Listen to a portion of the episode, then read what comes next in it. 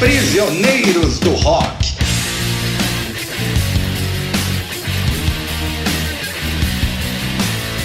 Olá, meus amigos, olá, minhas amigas, bem-vindos a mais um programa do seu podcast Prisioneiros do Rock. Aqui quem fala é Christian Fetter, estou com meus amigos Felipe Mosley e Jair Lúcio. Nós vamos falar hoje sobre um disco que está completando, neste ano de 2021, é, 30 anos de, de lançamento, um disco para muitos considerado um dos melhores discos da, da história do, do rock, um clássico tardio, né? Eu estou falando de Nevermind, do Nirvana.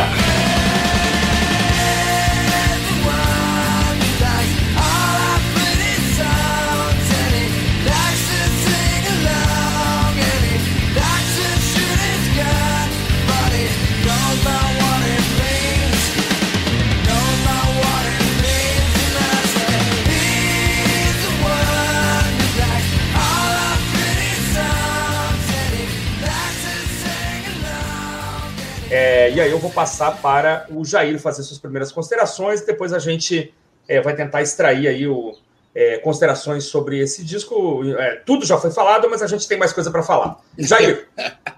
Ah, este disco é muito marcante, marcante na minha vida, marcante na vida de centenas ou de milhares ou provavelmente milhões de pessoas ao redor do planeta. Né? É um disco que mudou a cara dos anos 90, preparou os anos 90 para ser a década do rock alternativo, a última década aí onde o rock teve uma real relevância, né, onde as vendagens eram colossais, e é, o DNA todo da década de 90 está nesse disco. É claro, 91 é um ano é, absolutamente espetacular, né? A gente já falou, por exemplo, do Ten do Pearl Jam, que é um disco sensacional também. O Primal Scream, né, lançou o Screamadélica, que é outro disco que também revolucionou né, a sonoridade da época. Tem muita coisa boa acontecendo ali em 91, mas o Nevermind é um ponto absolutamente fora da curva. Né? O Nirvana é, sempre foi o meu power trio favorito, com o Polícia ali num segundo lugar, disputando ali com o Paralamas, mas eu gosto demais do esquema do Nirvana. É o guitarrista vocalista, um baixista e um baterista. Um baterista que toca furiosamente, né, que não estava no primeiro disco, né, o Dave Grohl, né, que toca de uma maneira absolutamente retumbante no disco, um baixista muito preciso, né, o Chris Novoselic, e um frontman absolutamente sem igual, Kurt Cobain, né, que infelizmente nos deixou uma morte ainda muito controversa, né, ali alguns anos só depois desse, do lançamento desse disco. E é um disco que é uma espécie de encruzilhada, né? Os caras tinham feito Bleach alguns anos antes, né? Era um disco é, de rock alternativo tradicional e eles estavam num momento onde eles, poder, eles tinham uma coleção muito boa de músicas ali e podiam meio que escolher né, se iam ficar naquele rock de garagem o resto da vida, né, tocando por miúdos né, financeiros, ou se né, let's play it big, né, e a, toda a produção foi feita para let's sell it big. Né? É, e apesar de ser um disco que vendeu horrores, né? As últimas é, estimativas são de coisa de 35 milhões de cópias no mundo, só nos Estados Unidos tem algo na faixa de 25 milhões. É um disco muito cru, é, eu acho, um disco muito simples até, é, e que vendeu pela qualidade. É, a própria gravadora acreditava que ia vender bem. A Geffen acreditava que ia vender 250 mil cópias, o que né, é um negócio bom para qualquer artista, né? mas vendeu 100 vezes mais, né? 100, simplesmente 100 vezes mais. Né? Então, o grau de importância desse disco já começa aí. Tipo, a, é, a, a própria aposta da gravadora foi 1% né, do que o disco realmente significou.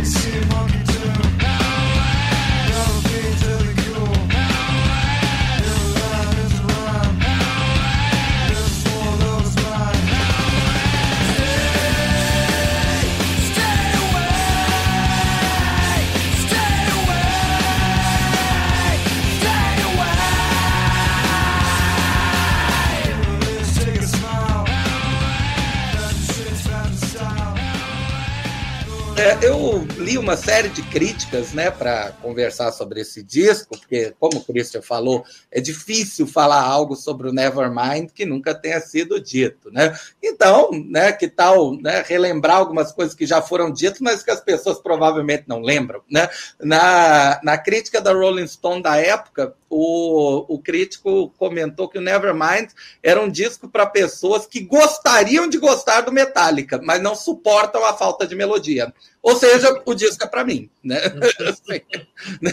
é, porque se você lembra do episódio do Metallica, sim, é, né, eu não consigo é, aturar. Mas o, o, Nevermind é um disco muito melódico, com é, harmonias muito bem construídas é um daqueles discos que marca né, a banda de tal forma que era basicamente impossível eles conseguirem fazer né, alguma coisa melhor. Era melhor que tudo que eles tinham feito antes, né, e se tornou um ponto de referência né, para tudo que veio depois. Como todo disco que vende demais, se torna um clássico, a, a banda né, começou a rejeitar o disco. Uh, o, o Cobain, por exemplo, um ou dois anos depois, falou que não, eu, eu queria fazer um disco punk, acabou virando um disco de rock mainstream, sensacional, mas ainda assim mainstream, né? E ele definiu que o Nevermind era um álbum do Motley Crue. ao invés do, projeto punk que ele né, tinha iniciado. Eu acho a energia do disco é, espetacular. É, o, o Cobain ele grita com muita intensidade, com muita ferocidade, passa uma né, uma emoção muito forte na voz ele consegue alternar muito bem entre uma voz mais limpa e uma voz mais rouca, gritada. A, a guitarra é distorcida na medida certa. Tem horas que você acha que a música vai descambar para um caos total, mas o, é, o Chris e o Dave são bons demais ali na costura da, das faixas, então eles não deixam que as músicas se percam em momento algum. E é, é quase impossível escolher a melhor faixa, né?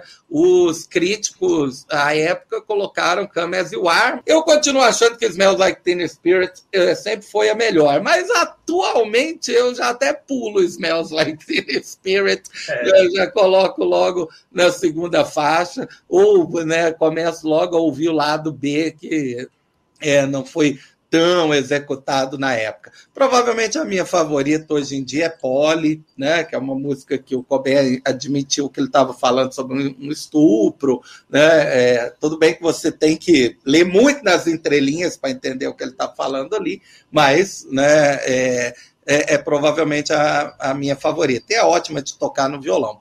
É, e uma coisa que o Felipe pode pegar aí o gancho e comentar é o seguinte: é, as críticas na época compararam demais o Nevermind com o disco Ghoul do Sonic Youth, né, que acho que tinha sido lançado um ou dois anos antes. Você acha que essa comparação faz sentido, Felipe? Eu acho, eu acho sim. Eu acho que o, o Nirvana. Vou começar do, de onde eu tinha parado no episódio sobre o Ten, que era para hum. falar sobre o, o Grunge. Tá. Uhum porque eu acho que o grunge como movimento musical, como subgênero do rock, ele não existe, porque não existe um som característico do grunge.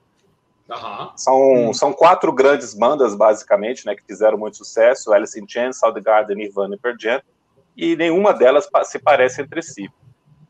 Eu acho que o Pearl Jam tem uma, uma pegada muito Niang, Niang fazendo rock, uma, uma grande influência, o Soundgarden e o Alice in Chains tem uma coisa mais de heavy metal com o rock, o que era o rock alternativo dos anos 70, ou seja, um Black Sabbath com estúdios, podemos dizer assim. E o Nirvana tem como grandes influências o Sonic Youth e o Pixies, além de, outras coisas do rock alternativo americano dos anos 80.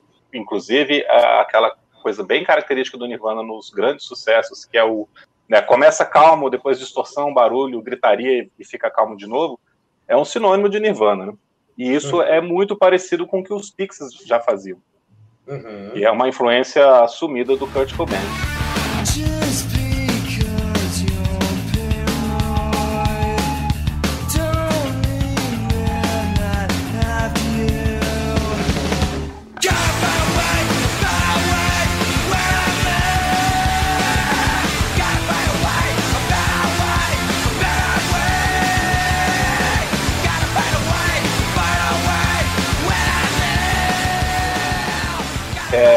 Eu, esse é um disco que eu lembro muito bem quando eu ouvi falar pela primeira vez, que foi a capa da Bis de março de 92.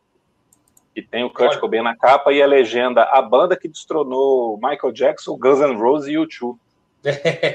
e foi um comentário geral, assim, entre os meus amigos. Né? Porra, que porra de banda é essa? Como assim, né? Destronou o YouTube. Uhum. Então chamou, chamou muita atenção já imediatamente por causa disso. E olha só, foram seis meses depois, né? Olha como, como o mundo era naquela época, né? Como as coisas aconteciam é mais lentamente, né? É, e o pior é que a gente, eu me lembro dessa capa também, né? Da, da Bis. E o pior é que a gente lia isso e o disco não tinha sido lançado no Brasil ainda. Uhum, então é você não tinha nem mesmo como ouvir né, é, o que exatamente deve ser essa banda, né? O que, o que ela será que tem de tão é, espetacular, né? Ou de tão diferente? O que eu lembro dessa matéria também é que, se não me engano, se for essa, o é. repórter estava tentando entrevistar uma banda depois de um show, já sabidamente meio embriagada já, quer dizer, então ele não conseguia tirar grandes respostas, né? Então é uma matéria que tem muito mais preenchimento de espaço do que propriamente uma entrevista, né? Então eu lembro dele, eu não sei se ele está falando do, do Grow ou do Novoso ali que, bom, é, um dos dois aqui já era um caso perdido, não tinha nem como tentar arrancar alguma coisa dele, né? Então fui tentar falar com o outro e tal, uma confusão no, nos bastidores, enfim, então já era uma, uma entrevista que não, não entregava muito, né? a gente ficava mais desesperado ainda, né? E o Bleach, então, nem tinha chegado, né? O primeiro disco, então, nem se fala. Né? A gente não sabia o que era o Nirvana. É, alguns anos antes, a, acho que um ano antes, a Bis tinha classificado o Nirvana como heavy metal né, a partir do, do Bleach. Ou seja, ninguém tinha a mínima ideia do que estava realmente acontecendo. É, mas essa matéria mesmo, Cristian, da entrevista. É. E não tinha nem como a gente concordar ou discordar, porque não tinha como ouvir ainda, né? é verdade. Ah, fazia muito tempo que eu não escutava esse disco. Eu nem me lembro mais quando foi a última vez que eu tinha pego o disco inteiro mesmo para ouvir. Mas a imagem que eu tinha guardado a respeito dele não mudou. É um disco que tem quatro músicas que eu acho inegavelmente grandes hits. Lithium, In Bloom, Kamazuar e Smells. Uhum. E na hora que eu coloquei essas quatro, eu tentei me distanciar do fato de serem mega conhecidos, que eu já tinha escutado dezenas e dezenas de vezes andando de carro, numa festa, num bar, e quis novamente tentar escutar as quatro como uma novidade. Coloquei o fone de ouvido, fiquei ali quietinho no cantinho, mergulhei nessas quatro faixas. E eu consegui sentir por que essas músicas têm uma qualidade gigantesca, causam até hoje um impacto monstruoso. Né? Como eu falei, nelas estão aquela receita impecável de calma o barulho e calmo de novo, que se torna sinônimo de Nirvana, mas que o Kurt Cobain pegou dos Pixies, como eu falei, né? uma das bandas uhum. que ele era fã. E como o Nevermind é um disco que, era, que é da era do CD, não é coincidência que essas quatro músicas estão enfileiradas no começo do álbum, né? faixas 1, 2, 3 e 5. E as outras oito músicas do disco? Poli, que o Jair elogiou, fecha o lado A do vinil, está bem no meio do disco, em CD ou no stream. É uma quebra de clima ótima, uma faixa que surpreende, acústica, cantada bem baixo, num tom frio, que combina com uma letra assustadora. Né? Poli, é, papagaio, é papagaio doméstico, além é. de ser nome de mulher, né? Uhum. E a letra começa com Poli, que era um biscoito, já dando uma, uma estranheza, assim, né? Enganando quem está escutando. Só que daí para frente o Cobain vai fazendo um jogo de palavras que é tenebroso, né? Como o Jair falou, é uma letra que fala sobre estupro, sobre abuso sexual. E para mim é uma letra muito clara ali, né? Essas figuras de linguagem que ele faz ali são assustadoras e estão muito claras do que, que ele está falando. A outra faixa mais lentinha é a última, Something in the Way, sobre alguém em situação de rua, morando sob uma ponte, cantada num tom pesado de desalento, de desespero, que é reforçado pelo cello, passeia por toda a faixa. Muito bonita também, muito triste. Gosto muito dessas duas, que é porque elas mostram uma versatilidade vocal do Kurt Cobain. Ele não era um vocalista tão talentoso como o Chris Cornell, até o Lane Staley do Alice in Chains, ou Ed Vedder. Mas sabia muito bem ter essa variação de estilos e mandava excelentemente bem quando cantava mais contido. O acústico MTV é prova disso, né? Como ele é uhum. bom quando ele não quer só gritar. As demais músicas são muito boas.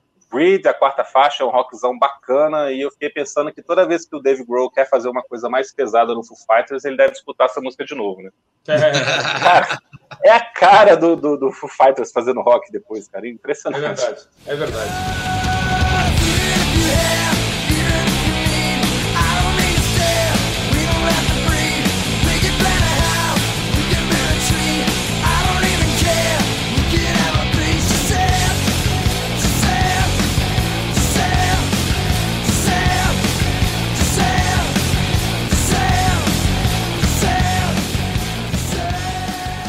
Stay Away e Territorial Pissing são duas pauladas, as músicas mais punk do disco, mais aceleradas.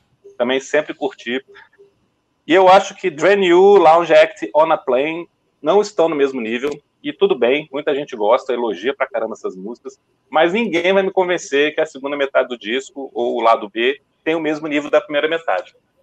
Eu acho que tem essa diferença muito grande entre as duas metades do disco aí. Não, é, e a faixa, e a faixa bônus? O que, é que você queria você Não, não, cara, não, esse, esse, disco não tem faixa bônus. Eu me recuso a aceitar que esse disco tem faixa bônus. Primeiro, porque ela não tinha no CD que saiu no Brasil na época, nem muito menos o vinil, claro. Uhum. E é ruim pra caramba, cara. É puta, que palhaçada, velho. Não, também não tem, não tem como gostar, não. não. A, a, faixa aparece, né, nome de música do Kraftwerk. Ela leva um tempão para começar e um tempão para terminar, e não, não, não, não tem, né? Parece Realmente é endless, né? É. Ela é, é sem fim mesmo, né? Pô, seis minutos de, de barulho infernal, troco de nada, mas. Não, Me é recuso. Não, esse não faz parte desse disco, cara. Tem 12 músicas. Perfeito. Não, eu, eu, eu, queria pontuar rapidamente aqui, então, que assim, é, eu acho que esse talvez seja o último disco é, perfeito, assim, da, da história do rock. Assim, o último que é bom de ponta a ponta. Eu confesso que eu tenho um pouquinho de resistência com, com Territorial Pieces. É, eu acho a única, assim, 9.9, né? 9.8, mas a, as demais, cara, eu gosto muito. Claro, o lado A é incrível, né? O lado A é impressionante, né? Smells Like Teen Spirit, clássico instantâneo, tocou e a gente começou a gostar, né? Passou o vídeo é, na MTV, um vídeo muito legal, né? Muito bem feito, se você nunca viu, procure no YouTube, aí outra plataforma que tem um vídeo de Smells Like é é muito bacana, muito irônico, né? Muito, muito engraçado até. Os, as figuras, né? Que, o, o, casting do vídeo é maravilhoso, né? Então é muito. O vídeo de In Bloom também é sensacional. Ah, a, banda, né, a banda emula um, uma bandinha ali dos anos 60, em preto e branco e tal. Então, assim, o lado A realmente é perfeito, né? Assim, tem uma, uma entre aspas, uma acusação de, de plágio de que é, You Are pegou um riff do Killing Joke, né, uma música chamada Ares, mas eu não sei se eu já ouvi, realmente parece um pouquinho, mas também não é nada, nada fora do, do comum, né? Lithium também muito legal. Uh, na época eu comprei, não sei porquê, caras, em fita cassete, vai entender, né? Eu tive cassete. eu nunca tive o vinil desse disco. Aí, atualmente eu tenho em CD, a, a edição normal, a edição. É, não tenho a edição comemorativa dele. E aí eu tava, tava. tô com um livro nas minhas mãos aqui, cara, só para colocar umas, uns, uns temperos aqui na conversa. Eu tenho um livro chamado Kurt Cobain, A Construção do Mito que é de um jornalista chamado Charles Cross. E ele traz uma notícia interessante aqui, já em cima do que você falou, da, hum. do pouco crédito assim que a própria gravadora deu, né? Primeiro que a banda pulou de uma gravadorazinha furreca, né, para uma, uma major, né? Sim. É, que é, eles gravavam para uma gravadora pequena e tal. E aí, primeiramente, assim, a Geffen fabricou exatamente 46 mil 251 cópias. Vai entender por quê, né, cara? o número é esse, cara. E aí a tiragem se esgotou em questão de dias, né? A banda, então, estava explodindo e durante duas semanas foi impossível encontrar, porque a gravadora levou duas semanas para repor o estoque nas lojas, né? É, imagina, hum. na época tinha as Tower Records, aquelas coisas todas, né? todo mundo procurando e o disco não estava disponível. Então, num primeiro momento, a tiragem é, foi muito pequena, o que é, o que é interessante, né? E, e, esse jornalista Cross, que era amigo da banda, que frequentava as festas e tal, ele conseguiu uma fita cassete pirata antes do disco ser lançado, hum. conseguiu escutar, passou para uns amigos e tal, ele conta essa história. Inclusive a, a faixa Smells Like era cortada, ela, ela já começava na bateria, né, na virada de bateria do Grow, então tinha, sei lá, oito segundos a menos, alguma coisa assim. E ele estava numa festa com os amigos, ouvindo, assim, é, não podia contar que eles já tinham aquela cópia e tal. Ele assim, olha, cara, eu acho que esse disco vai vender umas 100 mil cópias. E os caras ficaram olhando para ele assim, como assim? É muito pesado, é muito cru, não vai chegar a 100 mil, não. Porque eu acho que o... Tu mencionou um disco do, do Sonic Youth que vendeu, ele vendeu 100 mil cópias, né? E aí Sim. ele falou, eu acho que vai chegar no mesmo nível do Gu, né? E os caras, não, tu tá louco. E aí que você falou, errou por 30 vezes, né? Errou por, sei lá, errou muito, né? Uh, e outra coisa que ele disse também, que eu me lembro muito, eu queria escutar você sobre isso também, é que a música, é, na época, tava um pouco chata, né, pessoal? Vamos, vamos combinar, né? Assim, é, eu me lembro que tinha umas bandas que, que a gente escutava. Eu, tenho, eu tive os discos dessas bandas, assim, é, Super Dragons, Jesus Jones, mas estava tudo muito misturado com batidinhas pré-fabricadas, né? Então, ah, assim, é. era legal o Super Dragons. Eu achava muito legal o Super Dragons, assim, aquela versão de I'm Free dos Rolling Stones, mas era tudo muito sintético, né? Tudo muito pouco orgânico, né? E, e mesmo, claro, a gente fez um especial sobre sobre baladas farofa, né? É, essas bandas estavam estouradas também, né? White Snake, Warrant, Mr. Big, Mr. Big, é, quer dizer, caras, caras que eram instrumentistas maravilhosos, mas que estavam fazendo um rockzinho meio, meio burocrático, na verdade, né? Assim, uma coisa meio chata. Um negócio que já era datado na época, né? Ele, ele parecia só uma recriação das baladas lá do início dos anos 80. Pois é. é até você, você tinha algumas coisas acontecendo, como Acton Baby do YouTube, que a gente já comentou em outro episódio, que apontava né, para uma direção nova, mas, real, é, mas realmente, no geral, estava muito chato. O, o Dangerous do Michael Jackson era é um disco que, tirando ali Black or White, mais uh, uma musiquinha ou outra, é um disco intolerável de ouvir, né? Uma, é, chatíssimo em relação ao que tinha acontecido nos anos 80, porque era um pastiche, né? Não, é. E toda década nova parece exigir né, que não, tem que ter alguma coisa de diferente acontecendo. É e verdade. o Nirvana, o, o Nevermind serviu para isso, assim, ele foi uma sacudida é, colossal ao nível de dali a pouco você vê pessoas é, que você não acreditaria que gostavam de rock, tipo uma patricinha, digamos, da época, né, achando Nirvana o, a melhor banda do mundo. Vocês estão esquecendo da coisa mais chata que tinha nessa época, que era uma banda lançar dois discos duplos do mesmo dia, né? Vou nem dizer qual é a banda, você já sabe. Nossa, é verdade. Ah, é, o Guns N' Roses estava no ápice ali da autoindulgência, né? Assim, o ápice da, da prepotência, né? Eu até acho que tem músicas maravilhosas no, naquele, naquele disco quádruplo, né? Na verdade. Mas era, uma, era, era gordura demais, assim, né? Realmente isso, isso assustou todo mundo, né? Para onde que a gente está indo? Acho que o Extreme, o Extreme também estava estourado Sim. na época, não estava não, né? Então tá. Modern Words.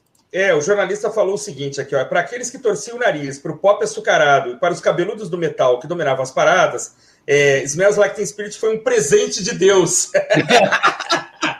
e outra coisa também interessante, né, cara, que os caras vieram de Seattle, né? E aí o, no livro aqui o cara lembra que a última coisa boa que tinha saído de Seattle tinha sido o Heart. E o Hart já tinha 20 anos de carreira quase, né? abriu assim um pouco o mercado. O mercado estava muito focado em Nova York, Los Angeles, lá, cidades né, maiores, de mais tradição.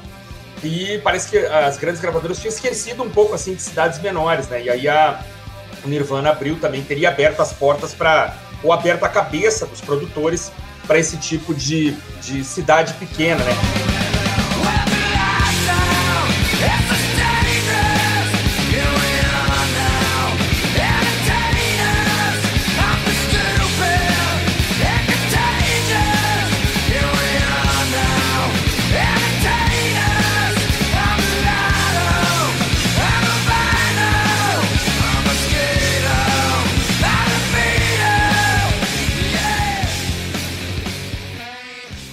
Eu só queria fazer mais um comentário aqui, que vocês dizem aí, costumam falar que existe um, um quarteto mágico, um quarteto fantástico da, do grunge e, e, sempre deixam de fora, que eu acho uma absurda injustiça, o grande Stone Temple Pilots, então eu acho que é um quinteto, né? Alice in Chains, uh, Pearl Jam, Soundgarden, Nirvana e o Stone Temple Pilots, que eu acho que ajudou, inclusive, a manter é, um grunge em crise depois que o Cobain morreu e que o Lenny Stanley também se afundou nas drogas até morrer, né?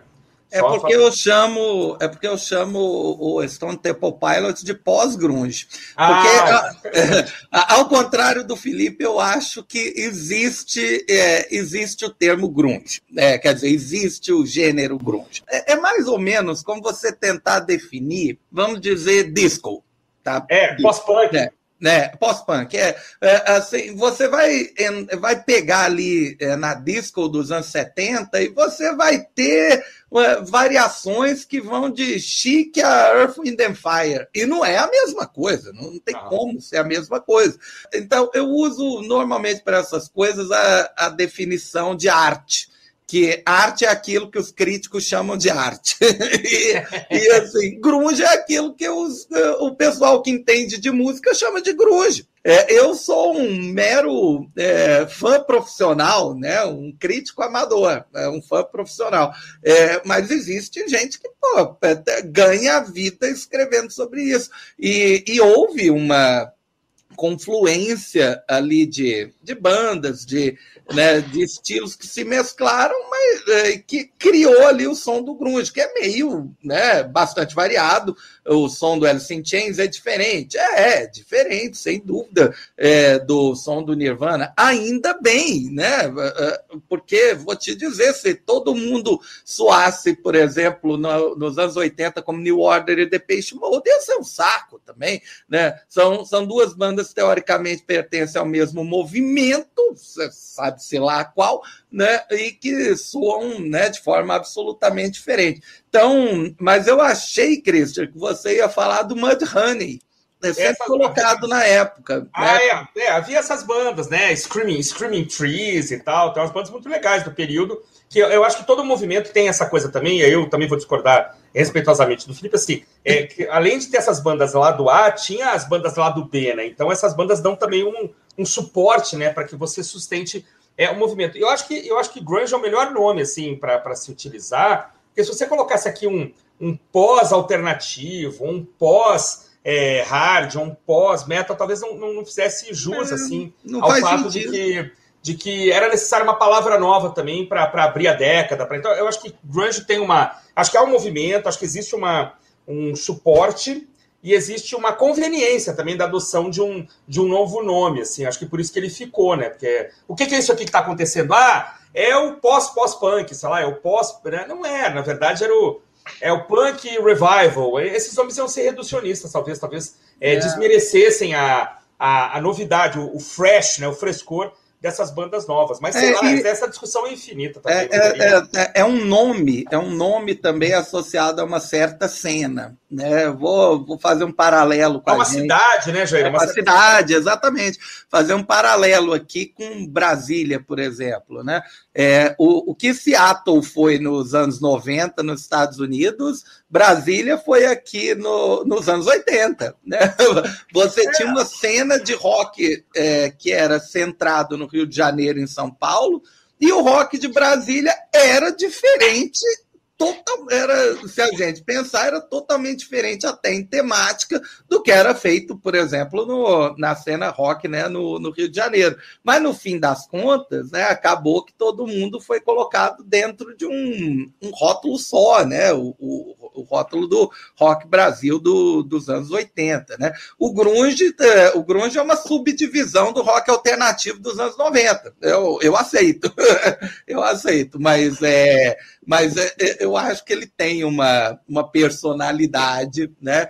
Que você sente assim, ah, não, eu estou escutando YouTube, eu estou escutando Nirvana, não, é diferente, é, tem, tem uma coisa diferente aí. É, então, é... deixa eu falar aqui, já que meu nome foi citado aqui. direito de resposta. Direito de resposta, vamos lá. Bom, eu não falei do Stone Temple Pilots, porque o Stone Temple Pilots é da Califórnia. Ah, perfeito. Né? Por isso que eu não coloquei no mesmo bolo aqui, só por isso. Mas é, é um pouquinho depois, né? Acho que é 92, é. o Core, né? Então é muito próximo ali, né? Até isso. porque as bandas realmente vão estourar mundialmente em 92 mesmo, né? O Nirvana e o Pearl Jam. Uhum. Mas eu gosto bastante, eu gosto do Core, gosto do Purple. São discos muito legais. Mas é, eles são de San Diego, eles não são de Seattle. E acho que vocês já responderam o que, que eu acho. É, Grunge é um nome escolhido por conveniência e para definir a cena de Seattle.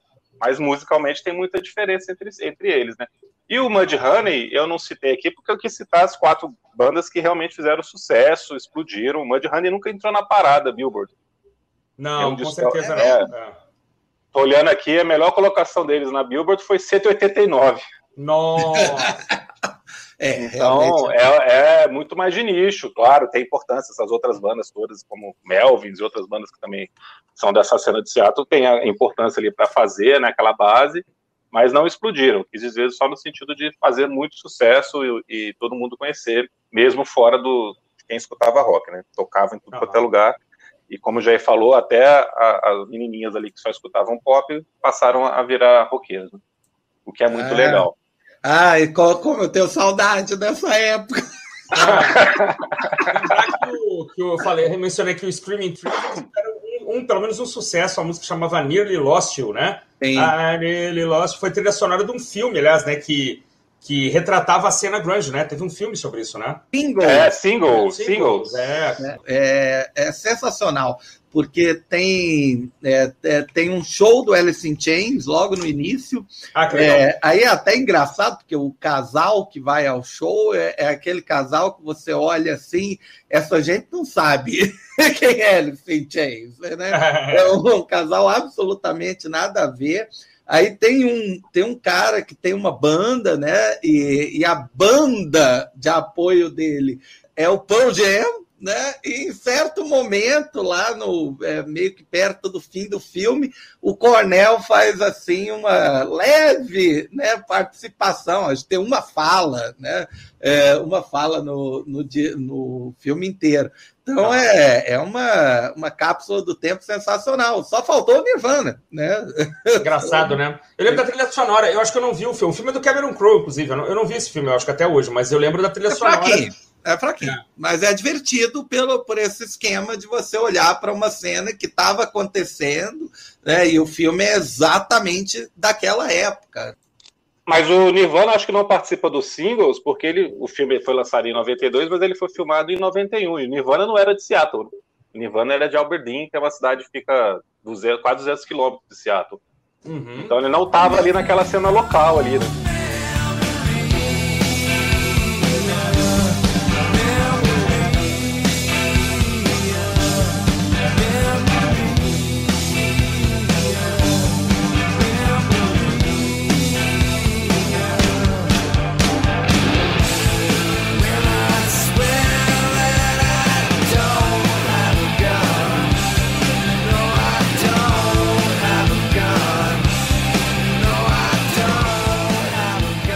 Temos que falar sobre a capa. Temos Como é que é o nome do menino? É, então, temos que falar sobre a capa, né? Que tem o bebê, né? Spencer Elden, é, nu, na versão bra brasileira do disco, né, o LP que eu tenho aqui, é, tem lá né, o piu-piuzinho né, aparecendo, o menininho né, dentro da piscina, né, nadando em direção de uma nota de dólar foram pensadas várias é, ideias né, sobre o que, que ele poderia estar nadando em direção de, né, mas a, a nota de dólar acabou entrando. E é, é, uma infelicidade que 30 anos depois de uma capa que se tornou absolutamente icônica, o menino da capa está reclamando. Né? Pois é. Vocês podem comentar a respeito. Ah, eu acho que esse, esse moleque já mostrava desde bebê o que, que ele quer, né, cara? Correr atrás de dinheiro. é ridículo, né, cara? 30 anos depois, assim, ele, ele mesmo reproduziu essa capa inúmeras vezes, quando era criança, quando era adolescente, quando já era mais velho. Tinha maior orgulho de estar na capa do disco. Sempre gostou, sempre falou sobre isso. Só sabe o nome dele por causa disso. E agora, 30 anos depois, ele fala que foi abusado que a capa é pornográfica. É, ele está dizendo que, que, não, não houve o consentimento dele, o que é óbvio, né?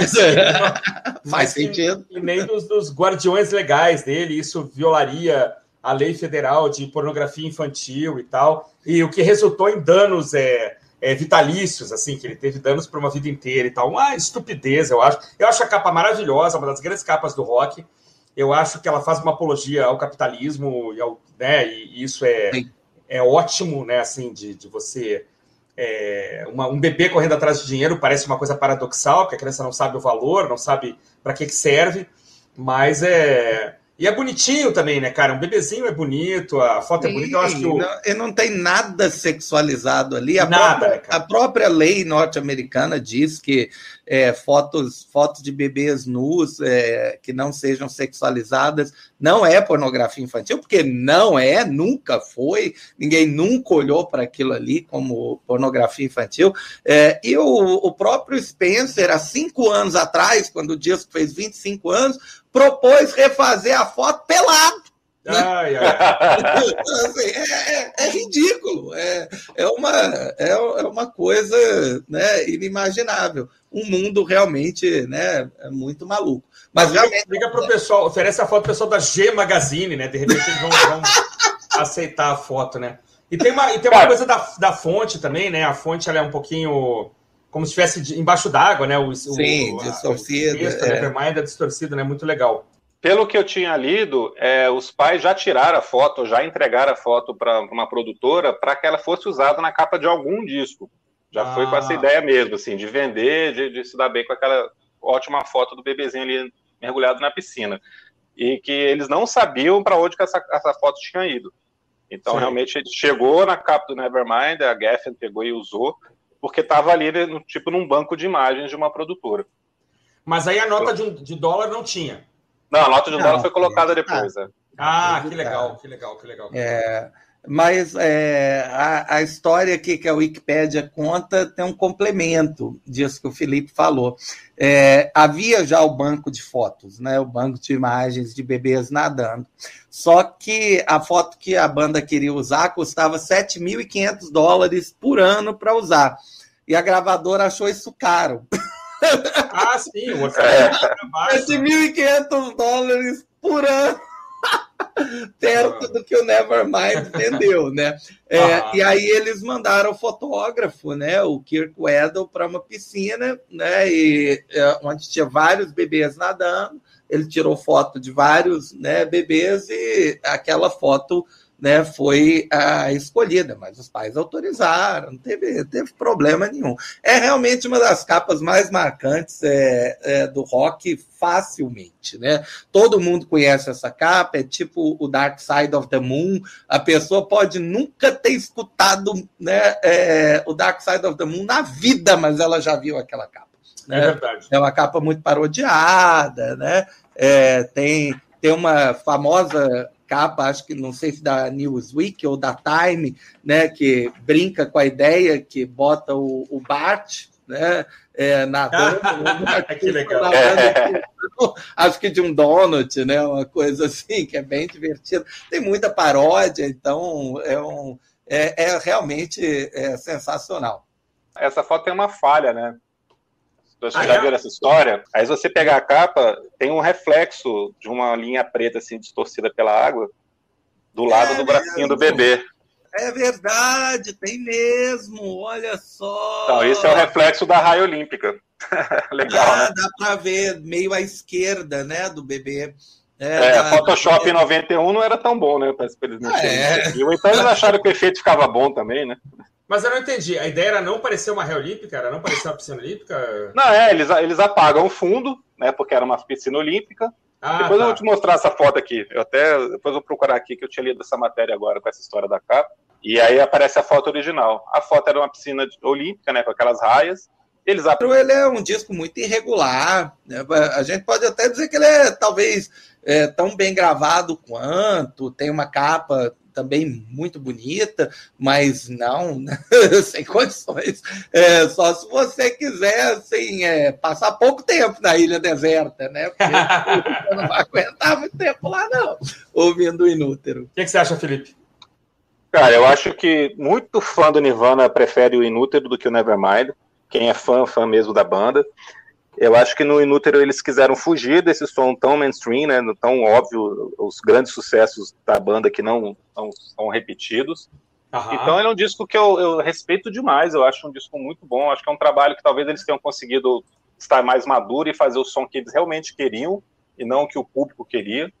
E eu entendo uhum. o cara falar que prefere escutar o Inútero, porque até porque, como o Jair falou, ele já deve estar de saco cheio do Nevermind. É, eu respeito demais o Inútero, eu acho que é um, um trabalho muito mais maduro, assim, e que acho que é o que a banda realmente gostaria de fazer. desde sempre. E aí eu queria pegar o, o mote aqui para falar de uma coisa que a gente acabou esquecendo, que é dessa produção. Uhum. Eu acho que, ele, que o, o Butch Vig, que é o produtor do disco, ele consegue colocar uma sujeira, vou, vou criar um termo aqui, sujeira cenográfica. ele é um disco muito bem gravado, muito bem produzido. Ele consegue ser barulhento e macio ao mesmo tempo, né? Então ele te surpreende pelas guitarras, pelos efeitos, pelas distorções, mas é um disco que tem overdub, tem vocais dobrados, ele é muito bem cuidado ali, principalmente na, nas quatro faixas que são os grandes hits, ele é muito bem trabalhado ali para soar ao mesmo tempo barulhento e ao mesmo tempo muito agradável, muito melódico. Uhum. E aí a gente tem um outro detalhe também, que é o, o Andy Wallace, que foi o cara que fez a mixagem ele oh. trabalhou com o Slayer antes de fazer o Nevermind, antes de mixar Nossa. o Nevermind. Ele tinha trabalhado com o Slayer e com Sepultura. Ele fez o Arise do Sepultura e o ah, Seasons in the Abyss do Slayer. Seasons in the Abyss é do mal, cara, é do mal. é das profundezas do inferno, cara. Ali é mesmo, ali é uma viagem para o inferno. Temos que falar um e... dia sobre, sobre Seasons in the Abyss, cara, eu acho. Pois é, então é, o que ficou para a história é que o Andy Wallace dá mais peso na mixagem, coloca o baixo e a bateria mais para cima no, no som, né, mais destacado, e que colabora muito com esse peso, porque a mixagem do Butch Vig estava muito, a produção do, do Butch Vig estava muito macia, assim, estava muito tranquila. Então o peso do disco vem daí. Olha só, acho cara, que é interessante, cara. Então eu acho que tem esse detalhe assim desse disco que consegue chegar no mainstream por causa dessa produção, dessa mistura que, que, eles conseguem fazer aqui desse som cru que o Nirvana tinha no Bleach, com essa, com essa produção e com essa mixagem que, que joga mais peso.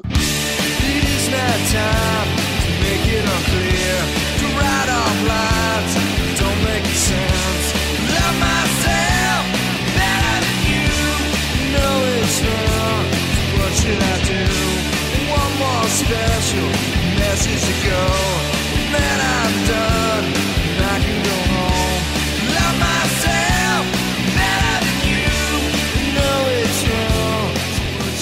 É, eu tava olhando aqui uma coisa que acho legal de comentar também, a hum. lista dos álbuns mais vendidos de todos os tempos. A gente tem, lógico, o Back in Black do ACDC, que é um disco uhum. de hard rock. E depois disco, qual que é o disco de rock pesado que não seja um, um considerado hard rock ou uma coisa mais classic rock? É o Nirvana, cara. Olha é só. O primeiro, o primeiro rock alternativo, né? Uma coisa que, que pode misturar punk com rock alternativo, que realmente está na lista dos mais vendidos. Isso é muito é, legal, né? É, é, vem ali os Eagles e, e, e, Bruce Springsteen, essas coisas, e o próximo bem colocado é o. É, o é lógico, tem o Led Zeppelin, tem o Led Zeppelin, mas o Led Zeppelin faz rádio rock e tal. Tô falando que seja uma coisa mais próxima de punk rock alternativo. Aham. É o Nevermind. É, lógico, tem o Black Album do Metallica, que é muito bem vendido também. Mas o que saia, saia do hard rock, saia do, do, do classic rock, o primeiro disco de rock alternativo que seja um som mais pesado é o Nevermind. Por isso que, uhum. que ele é tão importante para essa coisa que virou clichê de falar o rock alternativo se torna mainstream. Que legal, é, que legal. é, um fato, né? É um fato. Não existe nenhum disco de que se. Né, o punk nunca vendeu tanto. Né? Nenhuma banda alternativa dos anos 70, anos 80 vendeu tanto, nem, pré, nem perto disso. Nem perto, né? Nem perto. É, eu acho que é uma das grandes perdas do, do rock, né? Eu fico imaginando o que, que o Cobain poderia fazer depois. Ele dizia que queria é, cantar diferente, que ele não ia conseguir ficar se esgoelando é, noite após noite, que ele ia mudar o jeito de cantar. Tem uma história de que ele estava em contato com Michael Stipe, que eles podiam fazer alguma coisa juntos. Tem milhões de histórias né, sobre o que, o que ele poderia estar fazendo. Mas a banda gravou só mais um disco chamado In Utero, que eu gosto muito também. É, tem uma coletânea de singles, né? E o resto é, é, gravadora querendo ganhar dinheiro, né? Um show aqui, um show acolá, coletâneas e tal, mas ficou é isso aí. O acústico, né? O acústico, que é, é verdade. É, é maravilhoso. O acústico MTV é, tem, tem a versão definitiva de The Man Who Sold the World. Covers maravilhosas, né? É, tem, tem, e algumas reinterpretações né, da, das músicas dos discos anteriores que ficaram muito legais, né? É um, é um daqueles acústicos também que foi super marcante, que é inescapável. É verdade. E ele é póstumo, né? Não é não? Ele foi lançado depois um pouco antes. É, eles gravam em novembro de 93. O Cobain morre, acho que em março de 94, e o disco é lançado em novembro de 94. E aí o que amplificou mais ainda o impacto do lançamento do disco foi o fato de que ele já tinha morrido, né? É, e é maravilhoso, cara. É eu acho, é uma coisa sensacional. Lembrei de três coisinhas aqui que eu tinha notado e esqueci de falar até. Bora. É, bora. Teen Spirit era um desodorante de adolescentes, de meninas adolescentes, né? Então, é Smells Like Teen Spirit tem essa brincadeira ainda, né? Que é muito legal. Então, seria Smells Like Teen Spirit seria como cheira como Giovanna Baby, né? é, a ironia dá muito legal na letra. É, outro destaque que eu queria dar aqui é a guitarra de Kamazuar, né? Que parece estar sendo tocada debaixo da água, que é maravilhosa. É verdade. É muito legal. Muito legal aquela introdução. Só, só antes de você prosseguir, assim, é, é aquele riff que ele é tão simples quanto, quanto Satisfaction, é tão simples quanto, sei lá, é, alguma coisa Smoke on the Water. Beatles, né? Smoke on the Water. Assim, ele, é, ele é incrivelmente. Depois que você toca, você fala assim: como ninguém tinha sacado isso antes? É claro que tem uma, uma, uma acusação de, de terem pego uma musiquinha do Killing Joke e tal, mas é, é, de uma simplicidade. Você pega duas cordas de violão, toca e todo mundo imediatamente é, reconhece é, War, né? Uma música fantástica mesmo, um riff, aquela coisa simples que até então, até os anos 90, depois de 40 anos de rock, ninguém tinha feito ainda, né? É, e é maravilhoso, né? E aquele efeito do aquele pedal ali fazendo esse efeito é sensacional, né? É verdade. E outra coisa que eu me, me, toquei agora escutando o disco de novo é que em Lithium, depois que ele canta Eu Encontrei Deus, entra o Yeah, yeah, yeah né? E, cara, uhum. eu fiquei com a sensação de que esse é, é, é quando, quando entra depois, parece que é um coro de igreja, assim, uma igreja protestante, aquelas americanas, assim, que o pessoal fica gritando, cantando, meio em transe, assim. Depois você escuta e pensa nisso, cara.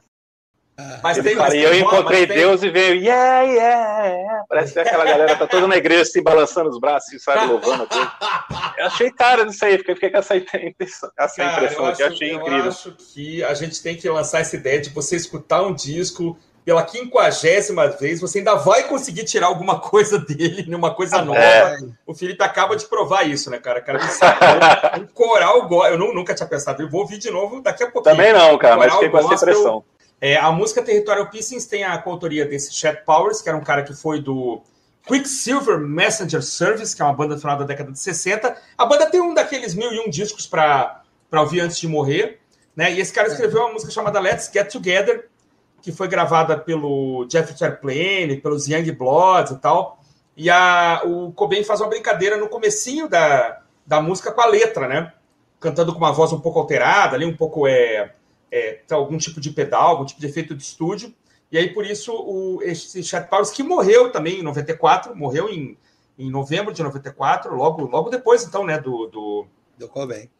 Do Cobain, é, exatamente. Esse cara era o autor dessa letra aí, de Get Together, que é uma música muito legal, né? E aí, agora eu não sei se no disco original ele estava acreditado. Eu acho que não, hein?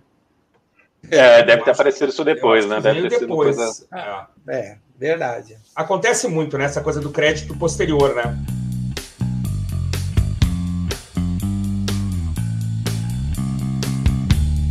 I'm so happy cause today I found my friends. Muito bem, meus amigos estivemos aqui no nosso podcast Prisioneiros do Rock. Uh, estive com meus amigos é, Felipe Mosri e Jair Luxo. Nós estaremos também sempre por aqui, todo sábado, né? Com nossos episódios sabáticos e também com o Drops, que pode aparecer a qualquer momento. Sigam a gente no Instagram. Falou! Abração! Até mais! Falou, até mais! Tchau, tchau.